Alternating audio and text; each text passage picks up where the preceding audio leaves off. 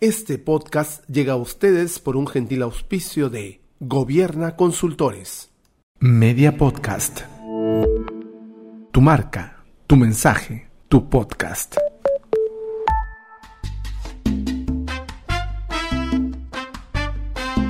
Este es el podcast de análisis político semanal. Se tenía que decir.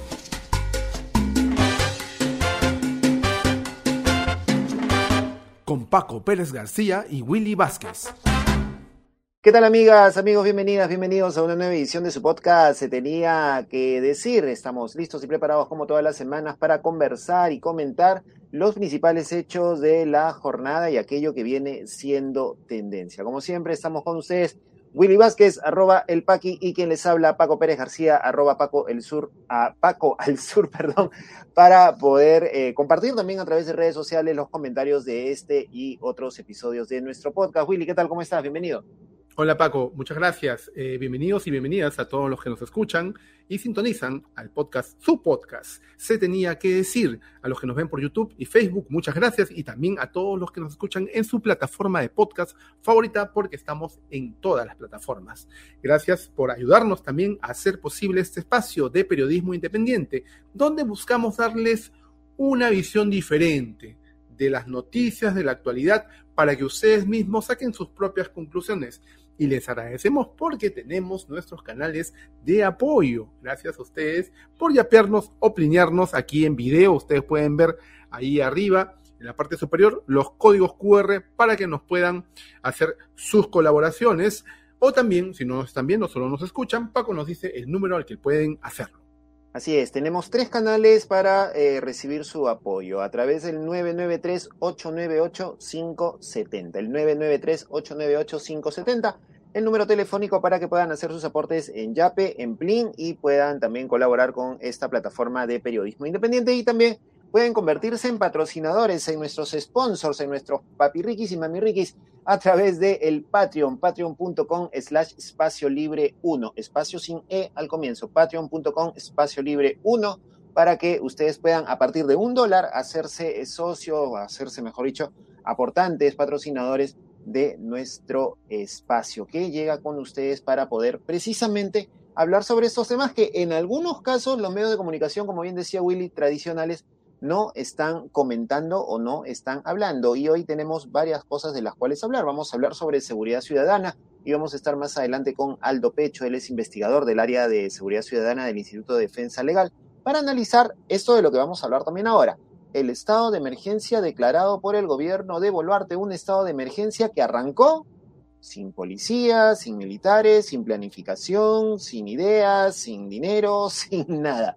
Una estrategia que seguramente ha sido utilizada para podernos distraer de lo que está pasando en el Congreso, de la Junta Nacional de Justicia, de la pésima gira de Dina Boluarte en los Estados Unidos, en fin, tantas cosas que no hacen más que poner también en riesgo adicional a la ciudadanía por el recorte de derechos que se implementa cada vez que hay una, un estado de emergencia. Willy. Sí, lo primero que hacen cuando salen los índices de inseguridad altos, estado de emergencia, militares en las calles. Pero eh, a mí me parece algo mucho más preocupante, Paco, y es una investigación, bueno, una, una encuesta que ha hecho el IEP el último fin de semana. Bueno, los resultados se conocieron el último fin de semana. Y yo quiero rescatar un cuadro en donde dice, se le pregunta a la población, el apoyo a un líder que acabe con la delincuencia, aunque no respete el derecho de las personas.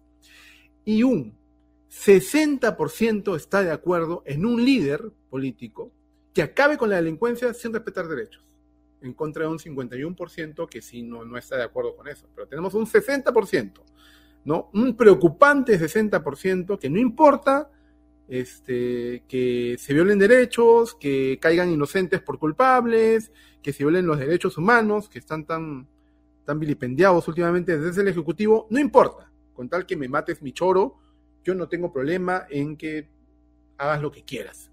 Y es la porque como lo vamos a conversar también más adelante con Aldo Pecho, al parecer el Ejecutivo ¿no? se está agarrando de este tipo de sensaciones, percepciones de la ciudadanía para mantener un estado de alerta, un miedo al cuco permanente.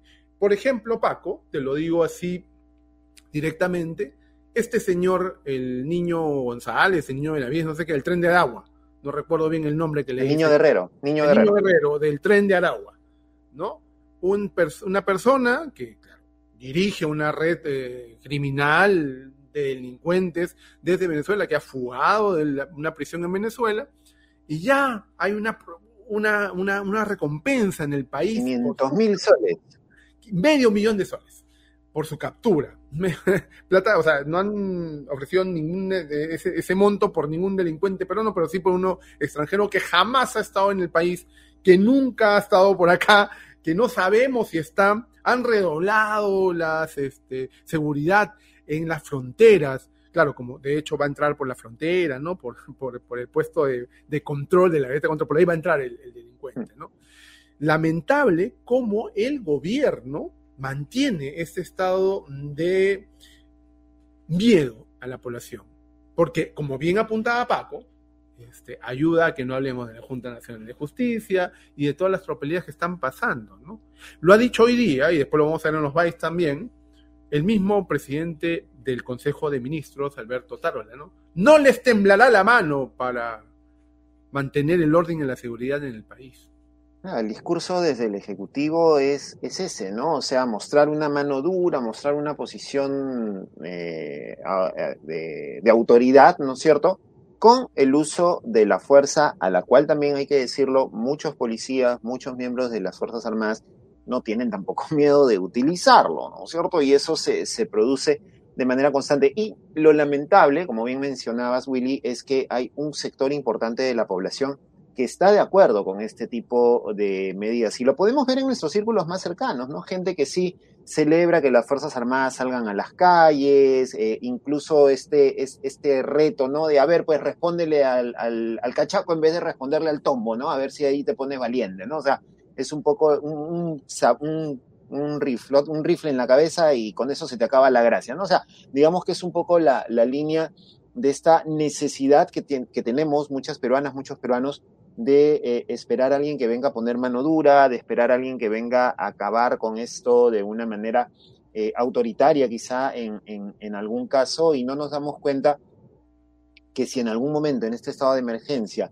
a uno de nosotros por cualquier cosa nos detienen en la calle, podríamos estar a expensas, ¿no es cierto?, de un abuso de autoridad. Y eso no es analizado y no es visto por la gente que, sí es cierto, está, está afectada, está golpeada por la inseguridad, ¿no es cierto? Es noticia de cada día que a alguien cercano le roben el celular o lo llamen para eh, chantajearlo o etcétera, etcétera. Eh, entonces es, es, una moneda, es una moneda común que ha hecho que los peruanos y las peruanas nos cansemos, pero no sabemos hasta dónde un estado de emergencia puede solucionar el tema. Las cifras en el Callao, y esto también lo vamos a hablar con nuestro invitado, las cifras en el Callao no han marcado la diferencia después de la declaratoria del, estado de emergencia eh, que se hizo hace, hace algunos años, ¿no? a raíz también de los asesinatos y los actos de sicariato que se daban en, en, en esa, en esa zona. Eh, y, y, no ha habido, y no ha habido mayor cambio con, con respecto a eso, y más aún cuando la policía también forma parte del problema. La policía forma parte de las bandas delincuenciales, la policía extorsiona, la policía chantajea, la policía te soborna, ¿no? O te, o te, o, o te, o te extorsiona sí, para no ponerte una multa, ¿no? Eh, en fin, mil, mil y una cosas forman parte de organizaciones que protegen a los que venden celulares robados. Lo publicó el comercio hace algunos días. En fin, tantas cosas que, que determinan y dicen, oye, este estado de emergencia es un saludo a la bandera y es una forma de, de, distraernos finalmente de hablar de otros temas y de no recordar pues las todas las andane, todas las sandeces que está haciendo el gobierno de Otárola y de Boluarte. ¿no? ¿Cómo, ¿Cómo enfrentas una delincuencia con una policía delincuente? Lamentablemente es así. Solo para terminar, quiero apuntar también, porque ha sido para mí totalmente asombrosa los resultados de esta investigación, de esta encuesta de IEP y lo, lo, apunta también por sector socioeconómico. O sea, ¿quiénes sí están de acuerdo en que haya un líder dispuesto a acabar con la delincuencia violando derechos? un 54% está de acuerdo en el nivel AB. Bueno, esperable, digamos. Un 53% en el nivel C, digamos, la, la, la, clase media, digamos. Y en el nivel socioeconómico DE, o sea, el que tiene más, este, que se ve más afectado por este tema, por la gente ¿no? con menos recursos, hay un 66% que está de acuerdo.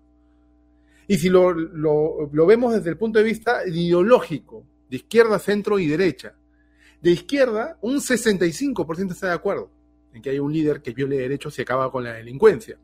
Un 54% en los del centro y un 66% en la derecha. O sea, lamentablemente la percepción de seguridad y de hartazgo con respecto a esto, porque no estamos diciendo que esto no exista, existe, a todos nos ha pasado de una forma o de otra, pero no son las formas. Por eso es importante y los invitamos a seguir la entrevista a Aldo Pecho, quien nos dará algunos matices y algunas ideas desde dónde realmente, ojalá eh, este programa lo puedan escuchar, este podcast lo pueden escuchar en Palacio para que le den algunas ideas a la presidenta, perdón, al, a Otárola, que es el que gobierna en realidad, ¿no? que gobierna realmente. Algunas ideas ahí están de qué puede hacerse para poder afrontar esta inseguridad que nos está teniendo hartos a todos y a todas, Paco complicado, momentos complicados nuevamente los que atravesamos y la ineficacia de nuestros políticos tampoco ayuda. Vamos con una pequeña pausa y retornamos aquí en Se Tenía que Decir con esta sección Los Bytes para comentar todo aquello que está en tendencia en las noticias y en las redes sociales.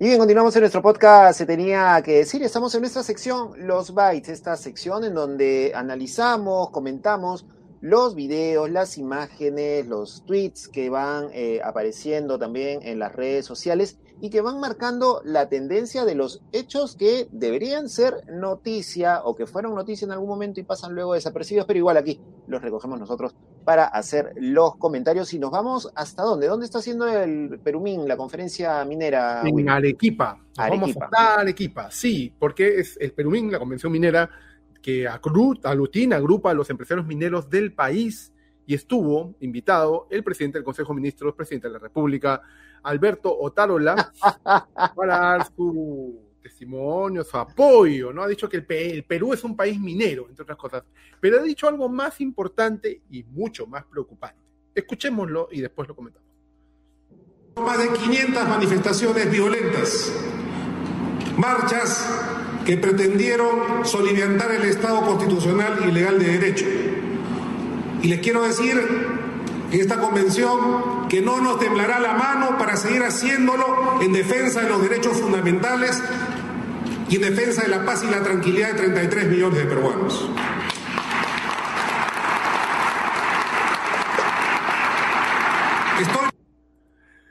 Esa es la, de, la del chaleco, ¿no? Que habla con que habla con su jefe, ¿no? O sea, lo vamos a proteger, jefe, no se preocupe. Y si alguien si alguien se mete al edificio, jefe, hasta que le metemos le metemos palo, jefe. O sea, qué, qué feo papel, ¿no? O sea, al margen de lo que nos va a tocar a los ciudadanos y ciudadanas cuando salgamos a protestar, si es que salimos a, a protestar a finales de mes o en octubre, que se viene una nueva una nueva ola de marchas aparte de lo feo que nos va a tocar, porque vamos a tener nuevamente a los policías y militares seguramente haciendo de las suyas, qué, feo papel el Lotárola, ¿no? O sea, eh, hemos tenido gobernantes que le han rendido pleitesía a la Confiep, a los empresarios mineros, etcétera, pero lo de esta jornada de Otárola, deleznable, o sea, qué, qué lamentable el papel de este señor que, tiene habilidad para contratar a féminas en su despacho, pero parece que ahí nomás llega la, la, habilidad, ¿no? Porque con los empresarios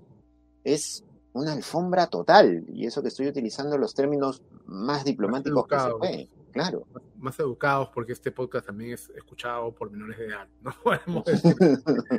lo que pensamos realmente, o sea, la intensidad de lo que pensamos. Y sí, lamentablemente, es estar parece que están poniendo al país en bandeja de los intereses particulares, ¿no? Desde el Congreso también, y eso está muy claro, ¿no? Pero este tipo de, acciones no solo reflejan, a mí me parece, esto que dice Paco lo apunta bastante bien con respecto a la clase dirigencial empresarial del país, sino también una advertencia más de lo que podría pasar o de, lo que puede, de lo, de lo que está pasando, disculpen mi fondo este, fiestero. Mira, Mari Carmen Alba te va a ver y se va a dar cuenta de que estás haciendo cosas hogareñas en vez de estar trabajando. Sí, bueno, Mil disculpas, Mari Carmen. Entonces, el tema eh, va hacia allá, hacia qué, lo, qué es lo que le puede pasar al que protesta en el país. 500 manifestaciones violentas cuando ya la, en ese tiempo la Defensoría del Pueblo, donde no tenía, aún no tenía José Gutiérrez, ha informado que efectivamente han sido más de 500 manifestaciones, de las cuales una mínima parte fueron violentas, Pero ellos ya están aplicando un discurso que está preparando un poco el escenario para futuras manifestaciones. Todo aquel, por esta misma, por, este mismo este, eh, delegación de facultades que ha pedido el, Ejecutivo, ¿no? Para poder criminalizar la protesta desde el Ejecutivo, o sea, desde, el, poder que tienen ellos para controlarlo. La criminalización no solamente ha sido desde el discurso, parece que ahora sí va a ser desde el plano legal. Y mucho ojo con eso. A mí me parece muy peligroso lo que ha dicho el presidente del Consejo de Ministros, presidente de la República, Alberto Otárola.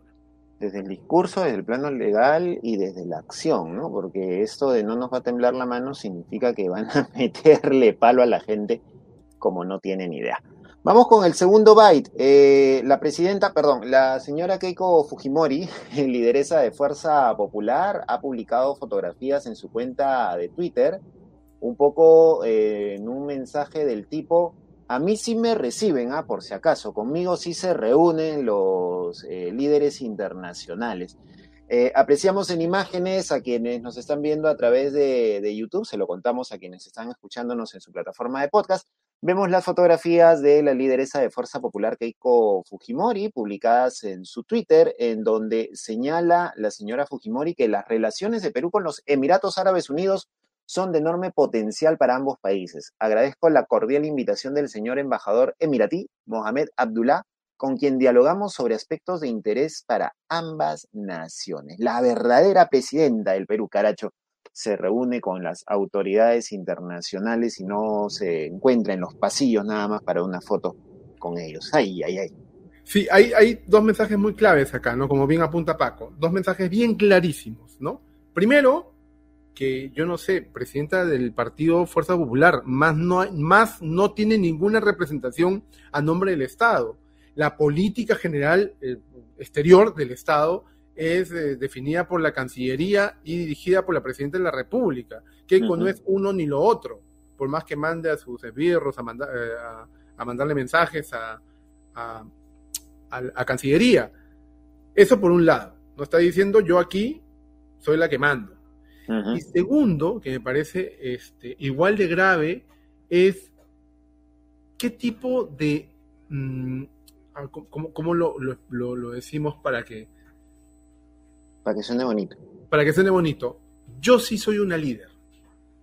O sea, yo soy mujer y líder, ¿no?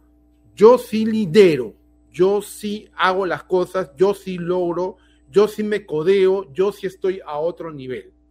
Por favor, tú que estás en el sillón presidencial no puedes estar a mi nivel, porque tú no eres una líder, porque te has reunido eh, no te has reunido con nadie en la OEA, en estas reuniones, en, este encuentro, si no te has tomado fotos de pasillo, en, o fotos en, reuniones sociales, ¿no? en encuentros muy, muy, muy informales.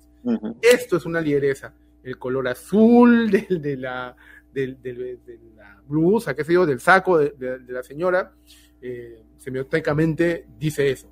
Yo tengo Hay, hay toda una Hay todo un mensaje aquí muy grave. ¿no? Ahora, que sean los Emiratos Unidos, puede haber sido los Emiratos, puede haber sido Marruecos, puede haber sido, puede haber sido cualquier otro país. ¿ya? No, sé si hay, hay, alguna, desconozco en todo caso si hay algún interés realmente con los Emiratos. No tengo nada con los amigos este, árabes. Pero... y, y, en, y, en, realidad, en, en, general, porque no es la primera foto de este tipo, la primera imagen de este tipo que publica Keiko, ya ha tenido reuniones con embajadores de otros países no recuerdo hasta dónde, ni cómo, ni por qué un embajador tendría que recibir al líder de un partido político, salvo que se trate de un momento electoral en donde por lo general hay este tipo de, de reuniones protocolares para presentar las propuestas, etcétera. Pero no, no, no recuerdo, estoy tratando de hacer memoria y no recuerdo que haya existido algún momento en donde fuera de ese escenario embajadores de algún país se hayan eh, reunido con, con representantes de, partidos políticos de manera individual, ¿no? Entonces llama, llama mucho la, la atención esto. En todo caso, sabrá qué, qué jugadas está planeando Keiko, que ha lanzado también la semana pasada su, la, la versión 2.0 de su Escuela Naranja, con documentales y reportajes pues hechos a la medida de la adoración de los líderes, le hace ella y su padre Alberto Fujimori, y tratando pues también de reescribir la historia a su manera. Esa es la señora Keiko Fujimori. Ay, ay, ay. Hay que estar muy atentos a lo que, a lo que viene luego, ¿eh? este, con ella, digo. Y el tercer byte eh, también es una captura de un tuit de, en este caso, Patricia Chirinos, la ay, ay. ¿Tú sabías que Patricia Chirinos fue Urraca de Magali?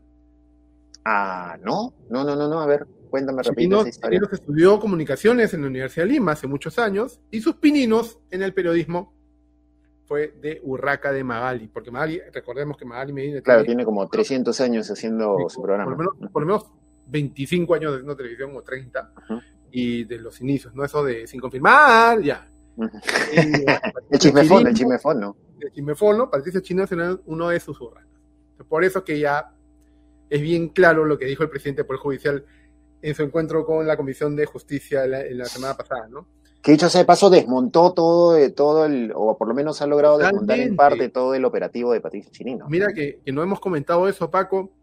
Ha sido un deleite para mí como la, el, el señor este Muñante, el, el integrante Su de la tiradita de micro, su tiradita de micro, esa, Sí, esa tiradita. está sido- totalmente impotente porque no le salió la jugada estúpida que quiso hacer en el Congreso. Pero bueno, estamos claros que se van a bajar.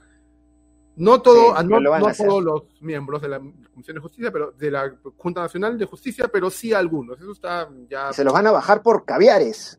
por caviares. Eso es lo que lo vamos a ver justo ahora. ¿Qué ha dicho Patricia Chirinos, la ex Urraca? La ex, perdón, este. Sí, Urraca. Sí, No, Urraca no, este. Sí, Urraca. Urraca, dijiste, claro. Sí, sí, está bien. Los caviares de la Junta Nacional de Justicia están desesperados y en su intento por aferrarse a sus parcelas de poder buscan el apoyo de la Co- Corte Interamericana de Derechos Humanos, sus aliados ideológicos internacionales como era de esperarse en su defensa, entre comillas, solo vemos mentiras y más mentiras y la difusión de una narrativa falsa e ideologizada que solo busca destruir la imagen internacional del Estado peruano. Frente a este hecho condenable, la Cancillería de Perú no puede quedarse callada, no así en mayúsculas, puede Mayúscula. quedarse callada. Tiene el deber de salvaguardar de manera pública y notoria el honor y la soberanía del Perú y no permitir ningún tipo de vulneración contra lo consagrado en nuestra constitución política. O sea, no solamente está acusando falsamente, o sea, tiene ninguna idea de lo que es el derecho internacional la señora Chirinos, sino está ordenando, porque es la- ella realmente es la canciller de la República, ¿no? No, no, no la señora Gervasi, sino la señora Chirinos, porque ya los mandó una vez a, a, a llamar la atención al residente de este, la, de la OEA en el país por sus declaraciones llamando al orden, ¿no? invocando a que se respete la separación de derechos en el país. Está, está llamando ahora, está dando una orden directa en Twitter y aparece Bukele que le manda órdenes a sus ministros por Twitter este, a, la, a la canciller. ¿Para qué? Para que haga algo, ¿no? Para que no se melle la imagen del país. Cuando no se dan cuenta, lamentablemente, que ante la OEA, ante la ONU, la Corte Interamericana de Derechos Humanos, los medios internacionales no hacen otra cosa que tener en portadas la crisis institucional y de, democrática que estamos teniendo por este intento de toma, bueno, lo que van a hacer, van a tomar la Junta Nacional de Justicia y lo que ha hecho la Corte Interamericana de Derechos Humanos es llamar a la reflexión, digamos, a los padres de la patria para evitar este tipo de injerencias. Es lamentable realmente que en el país no se hable de esto, pero sí seamos un escándalo internacional. Pues, ¿no? Ahora, eh, Úrsula Indacochea, que es integrante, es una abogada, es integrante de la Fundación por el Debido Proceso Legal, algo así es el, nombre en, inglés, y que es especialista también en todo lo que tiene que ver con, con derecho internacional, ha hablado a propósito en Twitter, ha comentado sobre esto, porque eh, la delegación peruana en la OEA ha de alguna forma medio que respaldado esta, este comunicado que planteó la Comisión Interamericana, ¿no es cierto? Y ha dicho, la, la delegación peruana en la OEA ha dicho que eh, el Estado peruano actúa conforme a sus obligaciones internacionales, ¿correcto? Y Ursin Indacochea ha dicho de que esa respuesta de, de la OEA en el Perú eh, merece una aclaración totalmente técnica, ¿no? Para determinar si es que el gobierno o el Estado peruano cumple o no con esos estándares. Y entre otras cosas ha dicho Úrsula Indacochea algo importante, que los estándares internacionales establecen que no basta que el Congreso Perú tenga la competencia para destituir a funcionarios por causas graves, eh, y lo dice el artículo 157 de la Constitución, que pueden destituir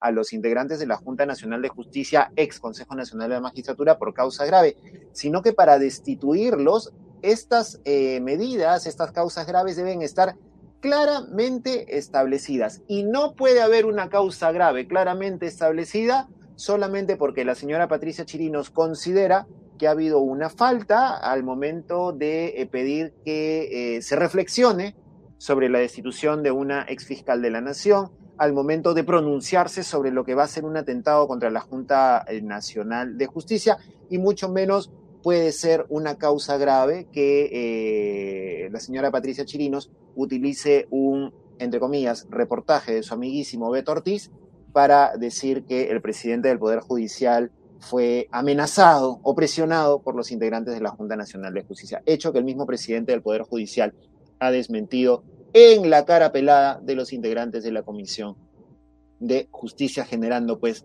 eh, la bronca, ¿no? De Chirinos, de, Juárez, del mismo Muñante, que la, tiradita de micro de Muñante, insisto, esa tiradita de micro paga Fue todo, ¿no? Fue, todo. Fue, un deleite. Fue un deleite. El equipo rock fue derrotado otra vez. Este, solo para terminar la secuencia de los bytes y rescatando lo último que dijiste, el amiguito de Ortiz y por lo que el reportaje que hizo Willax, y muchos dicen, que, ¿cómo le van a creer a Willax? Miren, acá la cosa es bien clara y se lo dice un periodista al lado de otro periodista, que es docente de periodismo también. Sí, tú.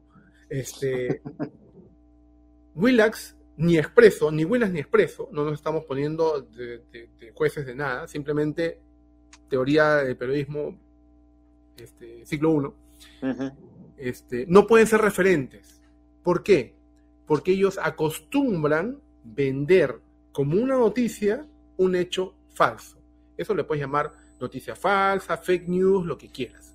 Y eso no es periodismo. Cuando un medio de comunicación hace eso, falta la verdad y falta a su función, que es ¿no? Este, hacer periodismo, realmente contar la noticia y contar la como pasó, como pasó, e informar. Nosotros no estamos, como te digo, yo no me quiero poner ahorita en un tribunal de la verdad, pero dentro de mi carrera periodística, tanto la mía como la de Paco, hemos tratado siempre de ser respetuosos de eso. Y es respetuoso de la verdad, y más aún de quienes nos escuchan, del ciudadano. Eso es muy importante para un periodista. Por eso es que ni Willas ni Expreso, que son una fábrica de fake news, pueden tomarse como referentes de periodismo. Y ojo, para terminar y con eso ya cerramos, eh, que un medio de comunicación puede tener su corazoncito, eso no lo niega nadie. Puede tener su corazoncito a la derecha, a la izquierda, al centro, arriba, abajo, como quiera, pero lo que no puede hacer es mentirle a la audiencia. Y eso es algo que lamentablemente Expreso, Willax y otros más también realizan de acuerdo a sus intereses y a los latidos de su corazón. Fue la sección Los Bytes. A quien se tenía que decir, volvemos con más aquí en nuestro podcast. ¿Estás buscando una manera efectiva de comunicarte con tu audiencia y aumentar la visibilidad de tu empresa? Media Podcast es una productora de podcast para empresas y organizaciones con más de 5 años de experiencia en la producción de podcasts periodísticos, noticiosos y de negocios. Nuestro equipo ha desarrollado podcasts en organizaciones del Estado, empresas e instituciones. Además contamos con especializaciones en producción de podcasts en Argentina y Alemania Trabajamos para ofrecerte producciones de alta calidad. En Media Podcast nos apasiona contar historias que conecten con todas las audiencias. Creamos podcasts que informan, entretienen y aportan. Nuestros podcasts están disponibles en diferentes plataformas de streaming, lo que significa que tu audiencia podrá acceder a ellos desde cualquier lugar y en cualquier momento. ¿Quieres llevar la comunicación de tu empresa al siguiente nivel? Búscanos en redes sociales como Media Podcast PE o escríbenos al 992-753335. Contáctanos hoy mismo para saber cómo podemos ayudarte. Media Podcast. Tu marca, tu mensaje, tu podcast.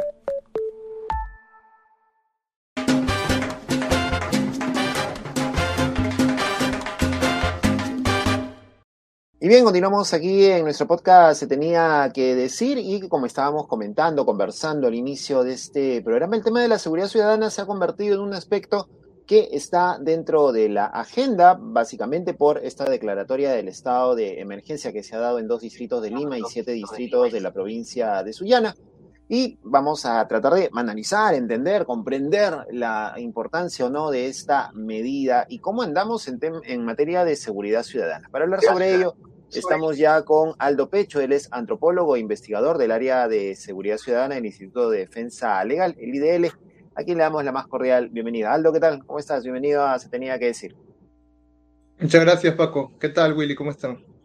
¿Cómo estás, Aldo? Muchísimas gracias por estar ahí, por aceptar la invitación. Quiero empezar esta conversación planteando una pregunta que de repente es muy difícil, pero me parece que podemos entrar en materia haciéndola, que es cómo así estamos llegando a este estado de percepción en la ciudadanía y de desorden en las autoridades, ¿no? Que, no saben qué hacer, estados de emergencia, que eh, apelan al plan Bukele, quieren endurecer las penas, desde el Congreso hacen una ley de flagrancia como para que la gente se arme y, y haga la ley por su lado. ¿Cómo así llegamos a todo este estado?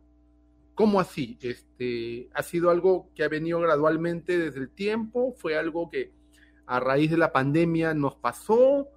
¿Qué está pasando, Aldo? Disculpa por ser una pregunta tan, tan grave de inicio. Bueno, hay una serie de factores que pueden indicarnos por qué la percepción de inseguridad que tenemos está en este, digamos, eh, en este continuo crecimiento, ¿no? Actualmente, según el INEI, 8 de cada 10 peruanos y peruanas se sienten inseguros en las calles, sobre todo en las grandes ciudades. ¿Y por qué ocurre esto? Bueno, después de la pandemia, de una u otra forma sabíamos que eh, la inseguridad, las, los delitos, digamos, los índices de criminalidad iban a retomar las causas que habían en el año 2019, 18. La pandemia, digamos, fue un pequeño paréntesis. Se disminuyó debido a que no había tanta gente en las calles, había más cuidado de las policías, etcétera. Entonces, vimos que habían indicadores delictivos que habían, se habían reducido.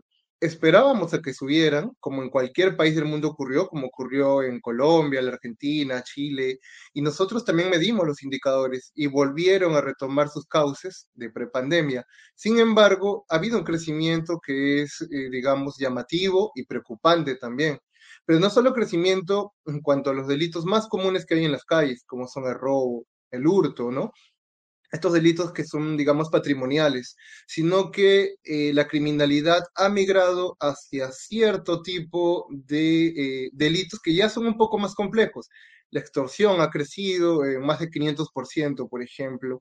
Eh, los delitos informáticos han crecido en más de 600%. Si comparamos los cinco últimos años, ha habido un crecimiento que es muy grande, al menos de denuncias en la policía. Entonces, extorsión, usurpación, incluso la contabilización de homicidios también. Y esto trae la preocupación de que los delitos puedan cometerse también con armas de fuego, los cuales son delitos que también han ido en incremento. Ahora, ¿por qué se presenta esta situación? Es una serie de factores las que van sumándose, ¿no? Uno de ellos es, eh, y, causa una profunda preocupación también, es un trabajo que está siendo inadecuado de parte eh, de la policía. Lo que se está invirtiendo allí en recursos, movilización de personas, por ejemplo, con el estado de emergencia, sabemos que no va a solucionar eh, problemas como estos, o sea, tener policías, militares en las calles, cuando se sabe de que uno, los delincuentes pueden migrar fácilmente a otros distritos, dos, delitos como extorsión, delitos informáticos, usurpación, son delitos que no se encuentran en las calles así nomás, se necesita una investigación más profunda, un trabajo de inteligencia.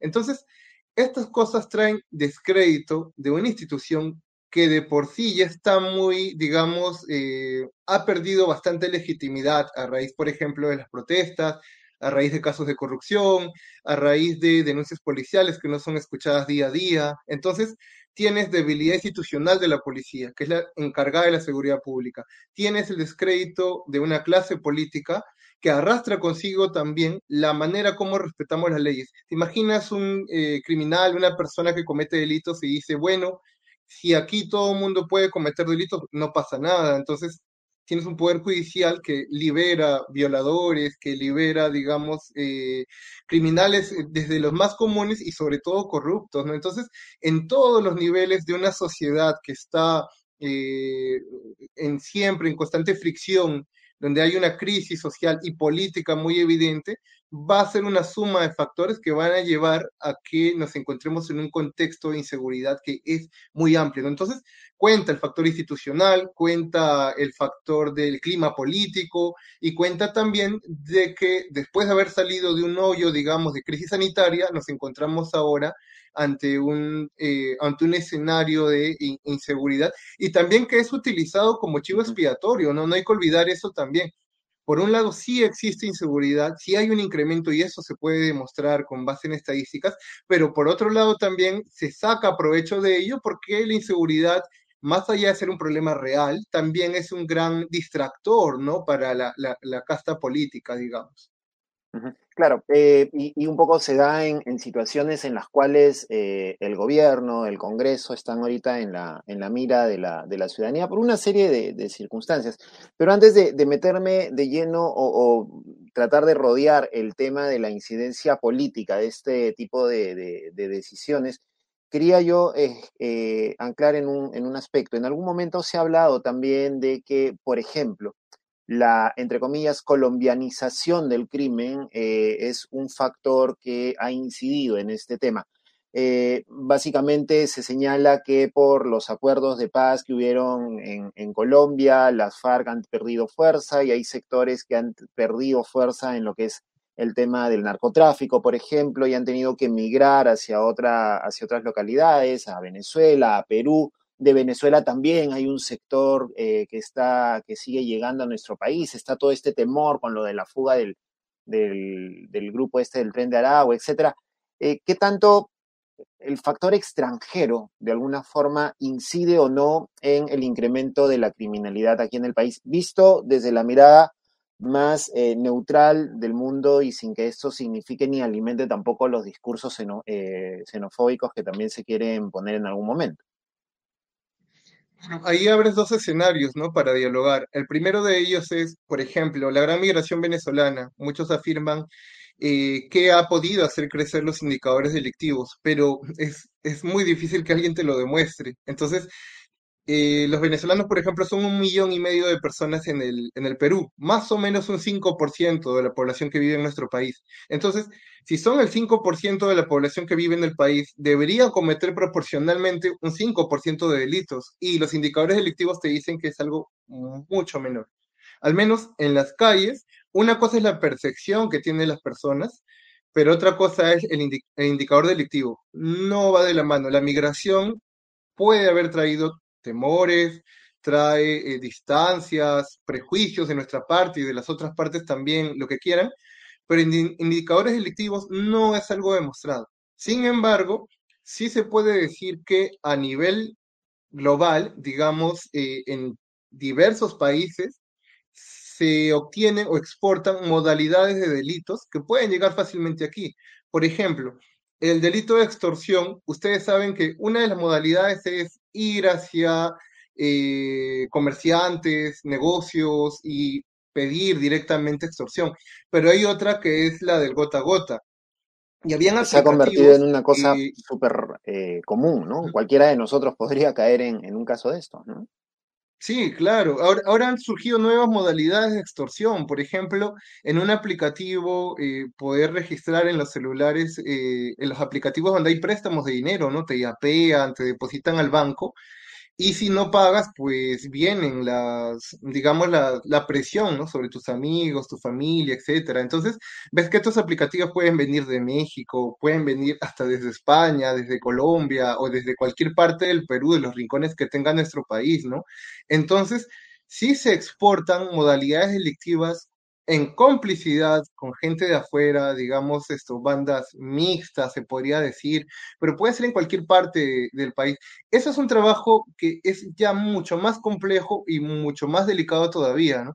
Ahora es muy particular porque cuando era la campaña presidencial, eh, la culpa del incremento de delitos era de los venezolanos. Bueno, ahora ah, están migrando la manera de, a quién le echamos la culpa, ¿no? En algún momento siempre vamos a tener un chivo expiatorio. Y sin embargo, la gente lo sufre, no lo padece. O sea, estamos hablando de, de gente que trabaja en, las calles y que puede ser extorsionada, gente que hace préstamos para hacer un negocio y está extorsionada también. Entonces, ese tipo de, eh, de, delincuentes que están amenazando el negocio, la seguridad, la estabilidad emocional de las personas, es algo que no vas a encontrar simplemente eh, declarando un estado de emergencia y sacando militares que no saben cómo hacer, digamos, una investigación de, de este tipo de delitos que, que, necesitan recursos, pero no para gastar gasolinas en, en, en, patrullar en la avenida Próceres, la avenida Las Flores, en San Juan del Urigancho, sino para investigar directamente, intervenir a estas personas, ¿no?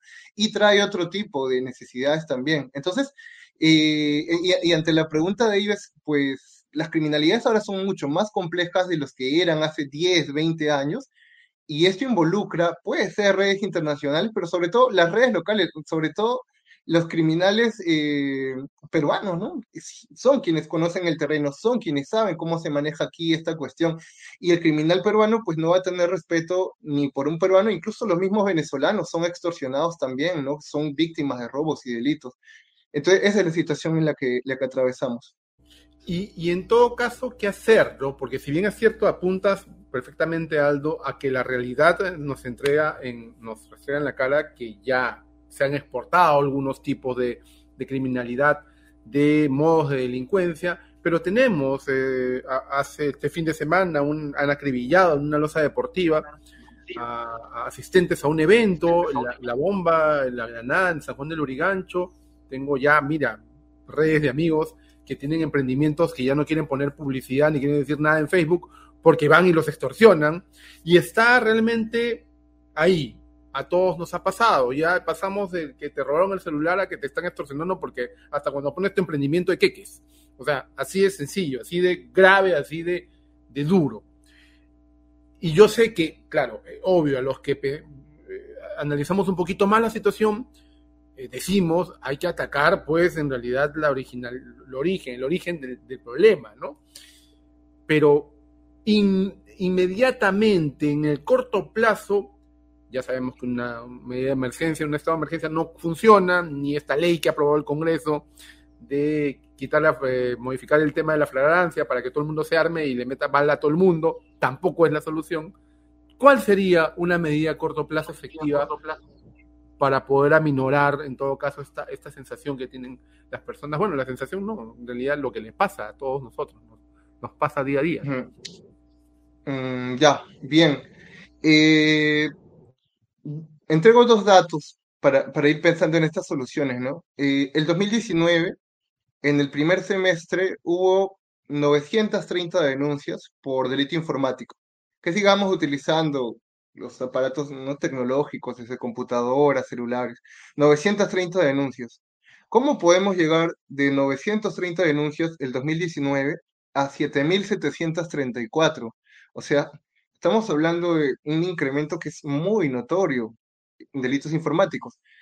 En extorsión, de 1.246 denuncias el 2019, pasamos a este 2023, al menos el primer semestre, a 7.747. Entonces, estos tipos de delitos, como dijimos, es algo que no se pueden buscar en las calles. ¿Qué se puede hacer en este caso? Quien investiga tiene que ser la policía. Tiene una dirección de inteligencia, ¿no? Una dirección de inteligencia nacional que más o menos conoce por dónde se mueven las redes más grandes. Necesita fondos para investigación, necesita fondos para los propios operativos de intervención, para saber cómo eh, digamos, prevenir también este tipo de delitos. Entonces, también fondos para eh, educar a las propias personas sobre cómo no caer en este tipo de, de, extorsiones, de delitos, prevenir a las propias personas, ¿no? Mensajes comunicativos sobre ello. Entonces, esta es una buena forma de frenar un tanto, ¿no? Los, los, delitos que involucran, pues, una complejidad que es mucho mayor. Pero cuando ya tenemos un criminal con armas de fuego ahí apuntándote directamente en, la, en tu casa, dejándote una granada, en, todo ello, pues lamentablemente, lamentablemente allí, si no funciona el trabajo de inteligencia, lo que debe funcionar por lo menos es el seguimiento después de este tipo de, de actos. Entonces, necesitamos eso, necesitamos una policía que tenga mayores recursos para poder tener, tener digamos, eh, capacidad de enfrentar el crimen más complejo, el crimen organizado. Y eso es lo que deberían dedicarse o destinarse los recursos que están habiendo en, en este estado de emergencia. Ustedes saben que en el norte del país y en Lima, particularmente la extorsión es mucho más grande, ¿no? Imagínate, eh, declarar estado de emergencia en Sullana es la mayoría de, de, criminales, digamos, más ranqueados, se mudan a Piura, Piura está al sur de, de, de Sullana, ¿no? Entonces, si persigues un delincuente, eh, digamos, mucho más peligroso en San del Urigancho, es obvio que se puede ir al Agustino, se puede ir a, los barrios altos, a San Martín de Porres, a cualquier parte de, de, la ciudad o del país incluso, ¿no? Entonces, no, la solución no va a ser con hombres en las calles, sino la solución es invertir inteligencia, investigación, mayores recursos, mayores, eh, digamos, recursos tecnológicos también para que la policía pueda rastrear, reconocer a este tipo de, delincuentes. Y lamentablemente es algo que, que, no está ocurriendo, ¿no? Y no deberíamos nosotros, eh, me, parece que la respuesta ciudadana frente a este estado de emergencia de no darle crédito a medidas, medidas demagógicas ha sido correcta, ¿no?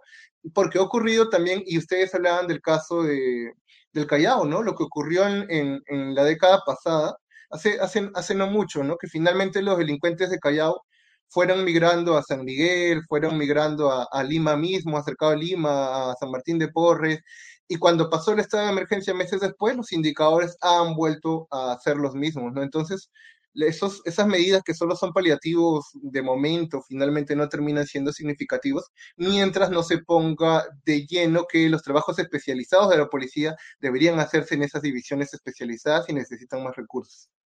Ahora, ¿qué pasa cuando, qué pasa Aldo cuando la autoridad que se supone es la que te debe proteger, la que te debe cuidar, la que debe prevenir este tipo de, de delitos, forma parte del problema, ¿no? Ya hay contados informes periodísticos de policías que eh, controlan el tema de la venta de celulares robados en las Malvinas, que eh, se encargan de cobrar cupos también a los colectiveros, ¿no? A los, a los conductores de taxi para evitar ponerles multas, que forman parte de bandas delincuenciales de crímenes mucho más organizados. ¿Qué ocurre? ¿Cómo hacemos? Yo desde que recuerdo, desde el gobierno de Valentín Paniagua, se habla de la modernización y de la reforma policial, han pasado proyectos que luego han sido encarpetados y no hay cambios en ese aspecto. ¿Qué hacemos con la policía que también forma parte de este problema? Ojo, solo para poner un dato, que el mismo comandante general de la policía ha pedido al Ejecutivo, ¿no? Este, eh, convocar, eh, promover el estado de emergencia en su institución. Una declaración y no ha vuelto a decir nada. Parece que le han callado para que no esté hablando. Por cierto, solo por, mm. como, como punto para el debate. ¿Qué hacemos con eso? Bueno, allí sumo al diagnóstico eh, o, o, sintetizo el diagnóstico en dos cosas. La primera, que la policía se convierte en un problema eh, me pongo a pensar en dos motivos. El primero de ellos es porque eh, su acción puede ser ineficiente, ¿no? No ocurre verdaderamente que la policía pueda llegar a brindar apoyo, que hay mucha gente que la necesita y no se brindan los recursos adecuados o no quieren, no se movilizan bien. Y ocurren gran cantidad de denuncias por ello, en primer lugar. Y en segundo lugar, que la propia policía también participa de, de este tipo de delitos, ¿no? Creo que hemos encontrado muchos casos donde la policía también está involucrada en extorsión, está involucrada en estafa, se queda con los recursos que se pueden decomisar, etcétera. Entonces, ¿qué hacer frente a esta situación?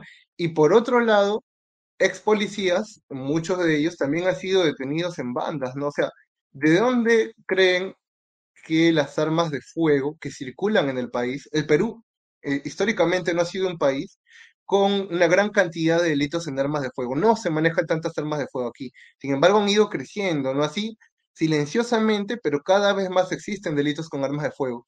Entonces, propuestas como estas de eh, armar a los ciudadanos, liberar el uso de armas, va a traer la circulación de mayor cantidad de armas, y no para ciudadanos, van a traer mayor circulación de armas para delincuentes. Y además se abre un mercado negro de armas donde va a haber un segundo tipo de circulación. Si ahora mismo con ex policías o con propiamente policías existen, digamos, eh, circulación de armas de fuego que desde la policía van hacia eh, bandas, van hacia sujetos eh, criminosos. Entonces, estamos hablando de que representan también, lamentablemente, un riesgo y hay una necesidad de reforma de la que se ha hablado desde por lo menos el retorno a la democracia, ¿no? Desde comienzo de los 2000. ahora último, en estos años, ustedes recordarán las protestas contra Merino, que fueron el 2021, ¿verdad? E incluso eh, las protestas contra el paro agrario. El gobierno de Sagasti hizo un intento de reforma eh, policial que quedó nada. Absolutamente fue un saludo a la bandera y principalmente participó la propia policía de su reforma. No tuvo ningún liderazgo de sociedad civil para ello para empezar. Y en segundo lugar, a raíz de las protestas, las movilizaciones de, contra el gobierno de Boluarte, hemos visto que hay un gran descrédito de la policía porque estamos hablando de decenas de, de personas asesinadas en contexto de protesta.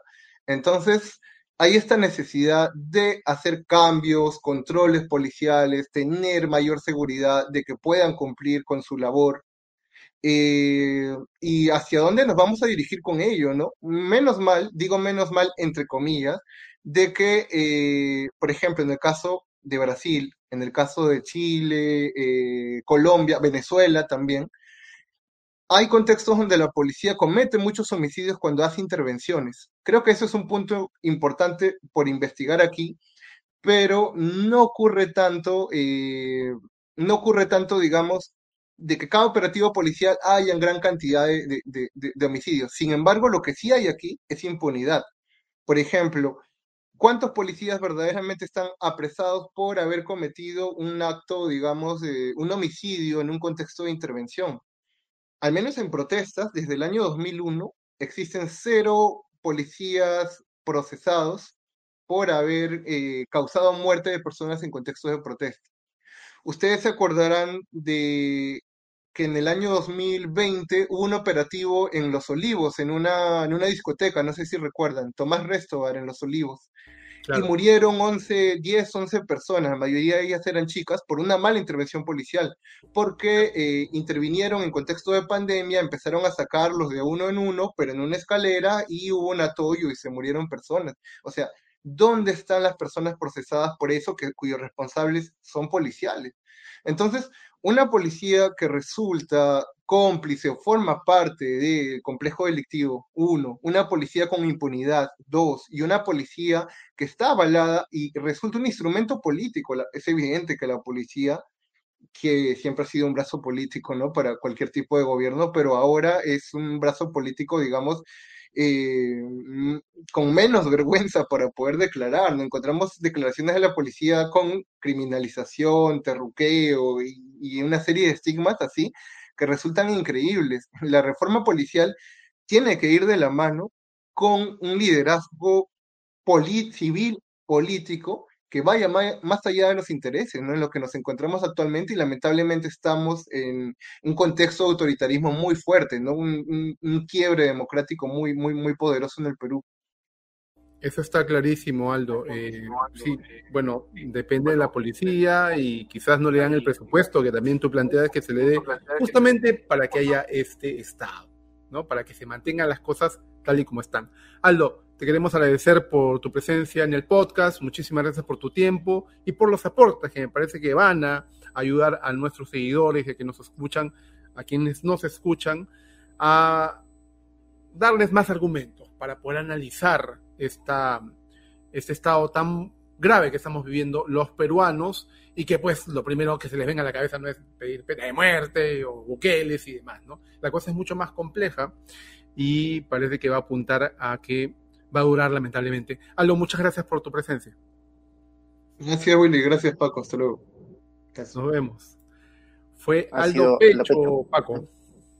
Sí, Aldo Pecho estuvo con nosotros conversando sobre este tema. Él es antropólogo, es investigador del área de seguridad ciudadana del Instituto de Defensa Legal, tratando de analizar un poco las diversas aristas que hay sobre este tema y que han terminado por el momento con un estado de emergencia sin dinero, sin planificación y sin estrategia. Qué cosa de locos la que estamos pasando. Y sin muertos, felizmente. Sin muertos, lo ha dicho la hoy día. Felizmente, sí. al menos, ya. Algo Felizmente, al menos. A pesar de las amenazas, a pesar de las amenazas. Vamos a ver en qué termina este tema. Vamos a un pequeño corte y regresamos con más aquí en nuestro podcast Se Tenía que Decir.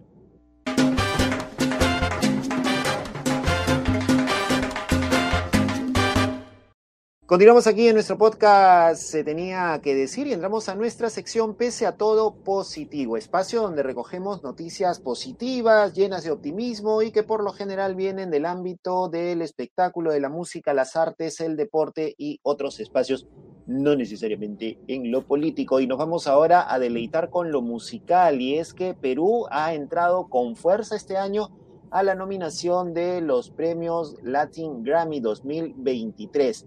Daniela Darcourt, la salsera Daniela Darcourt, junto a la maestra Susana Vaca, Septeto Carey, Caifex y Flor Brownlee han sido nominados al Latin Grammy 2023. Ellos están eh, compitiendo cada uno en sus categorías eh, y lo, más saltante en todo caso ha sido, lo más mediático ha sido la nominación de Daniela Darcourt, quien ha tenido una serie de reacciones a través de sus redes sociales cuando se enteró que ha sido nominada a los Latin Grammy por su disco Catarsis en la categoría Mejor Álbum de Salsa. Y ojo que no va a competir contra cualquier principiante ni contra cualquier calichín. ¿eh? Compite nada más y nada menos que contra Gilberto Santa Rosa con su disco debut y segunda tanda y con el grupo Nietzsche de Colombia que sacó el disco Nietzsche Sinfónico donde ha versionado varias de sus canciones. Es un deleite ese disco junto con la Orquesta Sinfónica Nacional de Colombia. Que, por cierto, el grupo Nietzsche sacó un experimento hace muchos años de versionar canciones con algunos elementos sinfónicos, como violines y violonchelos, en el disco que grabó, que grabó aquí, pero después fue mezclado, me parece, en Colombia, el año 89, cuando vino Nietzsche, hizo ese gran concierto en el campo de Marte, eh, busquen las redes de Salcedísimo Perú, hay un documental sobre el concierto de Nietzsche en el Campo de Marte, y grabaron con violines, un par de canciones me parece que Entregue y, y Nuestros Sueños, lo grabaron con violines y violonchelos, quedó muy, muy bonita esos arreglos, pero este último disco con la de, de Nichos Sinfónicos sí es espectacular, espectacular, una experiencia alucinante, escúchenlo, y mucha suerte a Daniela Ancor, porque tiene muy, en todo caso, es muy paja, o sea, me parece uh -huh. muy alucinante, gran, gran cantante, gran salsera, gran sonera, nuestra Daniela, que pueda codearse a ese nivel, ¿no? Ese tipo de, de, de nivel de, de, competición que tiene, ¿no? Y es Entre una chica que ha salido de, de, lo más complicado y está ahora en un lugar realmente importante y se lo merece por su trabajo, por su esfuerzo y por las ganas que le pone a, a todo esto, ¿no? Eh, Susana Vaca también está nominada a Mejor Álbum Folclórico. Este, por quinta Susana vez está... nominada en el Latin Grammy. Sí, pero no es la primera vez, entonces uh -huh. este, le deseamos mucha suerte a la maestra eh, Susana Vaca, que además no solamente deleita con, con, este, con esta forma tan expresiva de ella de, de, de cantar, de recitar, de llegar al, alma de las personas. Este disco que grabó en pandemia, casi a capela, es increíble. Eh, sus últimas apariciones, tomando ya, que es el, un poco el sentido del arte, ¿no? Tomando uh -huh. posición con respecto a la sensibilidad que puede calar hondo en la problemática del país, es también rescatable de parte de nuestra maestra eh, Susana Vaca. Bueno, y a todos los demás le, dejamos, le deseamos mucha suerte. Cinco nominaciones al Grammy Latino es muy importante para el nivel de la industria, ¿no? Tenemos una industria que parece que está funcionando mejor eh, en, en, la música, ¿no? Eh, te iba a decir, Paco, también vamos bien en el cine porque tenemos algunas buenas este, nominaciones al Oscar y todo, pero nada, apenas uno la, alguna arte alza la, cabeza en el Perú, se lo quieren bajar desde el Congreso también porque hay una ley, después ah, hablaremos la ley, de cine, la, ley de, la ley de cine de Tudela que quiere invisibilizar el cine indígena, ¿no? Lamentablemente eso también es algo que, tenemos que apuntarlo. Positivo, positivo. Nos, quedamos, positivos, nos quedamos positivos con estas nominaciones al eh, Latin Grammy. Mucha suerte a nuestros compatriotas porque ahora en quincena de noviembre en España se da esa ceremonia, estaremos cruzando los dedos y mandando muchas energías, energías positivas a todos nuestros artistas y viva la industria de la música con mucha fuerza que viene desde el Perú.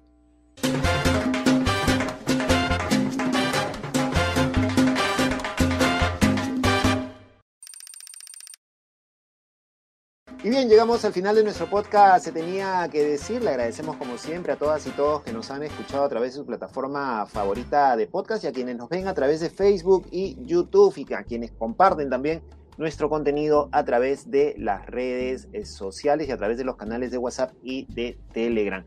Les agradecemos por estar con nosotros. Eh, recuerden que pueden apoyarnos también a través del Yape, del Plin, el Patreon y pueden eh, apoyarnos a seguir con este proyecto de periodismo independiente. Fuimos, estuvimos con ustedes, Willy Vázquez, arroba el Paqui, no, para acá no, Willy Vázquez, arroba el Paqui, y quien les habla, Paco Pérez García, arroba Paco al Sur.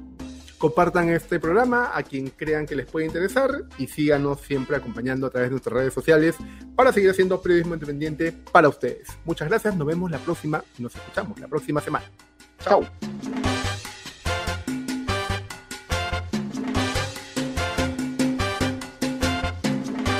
Hasta aquí el podcast de análisis político semanal Se tenía que decir, una producción de Paquimedia Comunicaciones y Espacio Libre. Puedes escuchar todos nuestros episodios en Spotify y YouTube.